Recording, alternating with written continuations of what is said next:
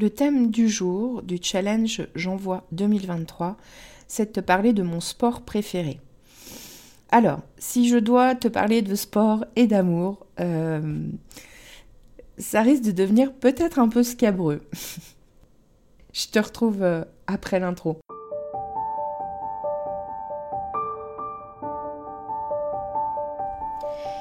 Et si je te parlais d'amour? Ça t'est déjà arrivé, toi, de te demander comment font les autres qui arrivent à construire une belle histoire d'amour? Ou alors d'enchaîner les relations au bout desquelles tu tombes toujours du carrosse de l'amour, te retrouvant seul encore une fois au bord du chemin? T'as déjà eu l'impression que quelque chose cloche chez toi, ou t'as déjà eu peur que les choses se reproduisent encore? Peur de pas faire les bons choix? Que tu sois célibataire ou en couple, si tu t'es reconnu, alors c'est que tu es au bon endroit. Nous rencontrons tous à un moment ou à un autre des difficultés en amour, parce qu'on nous a bercé de beaucoup de choses fausses à ce sujet. Et il y a toujours un moment où cette personne si proche de nous vient toucher quelque chose de sensible en nous, une blessure.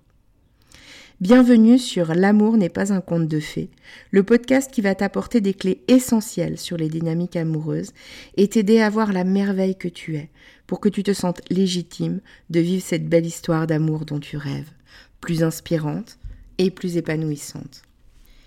Je suis Amandine, ta coach en intelligence amoureuse, et ça me tient à cœur de te partager tout ça parce que l'amour a toujours été mon sujet de prédilection et je pense que tout le monde a le droit de croire en sa magie.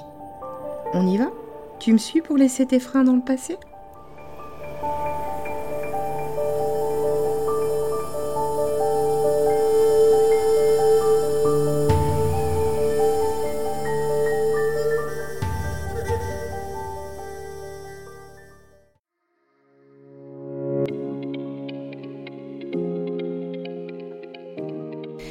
En ce début d'année, j'ai décidé de participer au challenge J'envoie proposé par l'Académie du podcast. Ce challenge consiste à sortir de sa zone de confort en faisant un maximum d'épisodes tous les jours du mois de janvier, avec à chaque fois un thème ou une spécification technique imposée. Ce challenge s'intègre dans mon podcast, donc euh, dès que je le pourrai, si le thème le permet, je te parlerai d'amour, évidemment. Et puis, par moments, je me livrerai sans doute aussi un peu plus sur des choses plus personnelles. Alors non, je ne vais pas te parler de sport en chambre. Déjà parce que je n'envisage pas vraiment les choses de cette manière. Je pense que la sexualité, c'est plus une histoire de connexion émotionnelle avec l'autre, en tout cas dans le cadre de la relation de couple. Donc aujourd'hui, je vais peut-être pas tellement te parler d'amour, mais je vais quand même faire cet épisode parce que j'ai à cœur de réaliser ce challenge, j'en vois en entier. Je me suis engagée dedans et je pense que hum, la manière dont on fait une chose, c'est la manière dont on fait tout. Donc le fait d'aller au bout de cet engagement, même si bah, par moment ça doit faire que je peux pas te parler d'amour, euh, je relève le défi. Alors si tu as quand même envie de m'écouter pour aujourd'hui, moi j'ai envie de te dire que les deux sports que je préfère sont la natation et la marche. Parce que les deux, ils me permettent d'être dans un état d'évasion. Et en même temps en activant beaucoup ma créativité.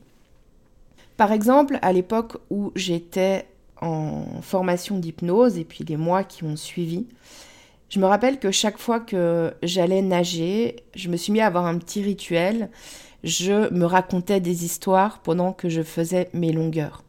Ce qui m'était venu un jour, c'était l'histoire d'une petite grenouille qui quittait son milieu naturel pour partir à, la découverte du monde.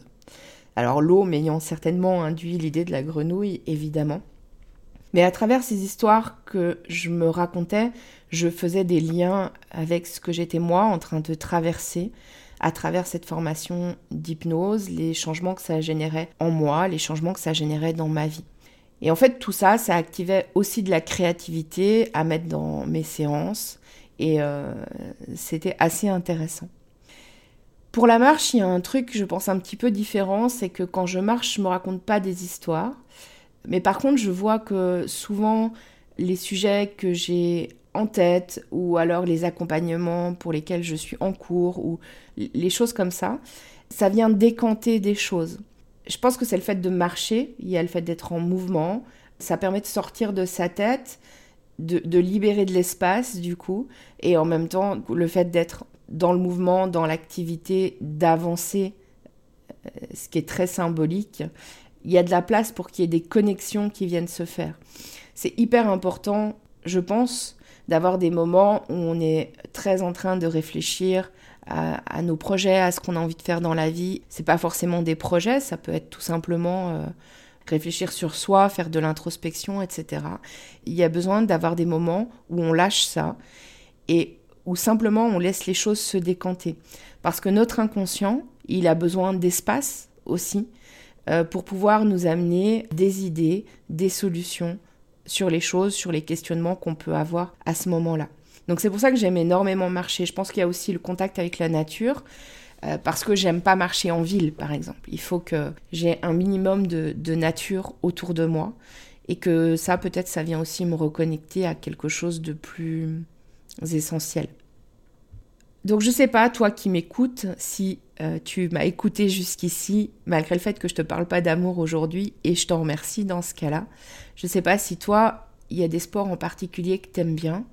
Et si ces sports-là, ils te permettent aussi la même chose que moi, ou s'ils te permettent d'autres choses. En tout cas, je trouve que c'est assez intéressant à explorer. Et encore une fois, à trouver ce qui nous convient le mieux. Je te remercie de m'avoir écouté jusqu'au bout et je te retrouve demain pour un nouvel épisode de J'envoie, dont le thème est de te parler d'un groupe de musique ou d'un chanteur impactant.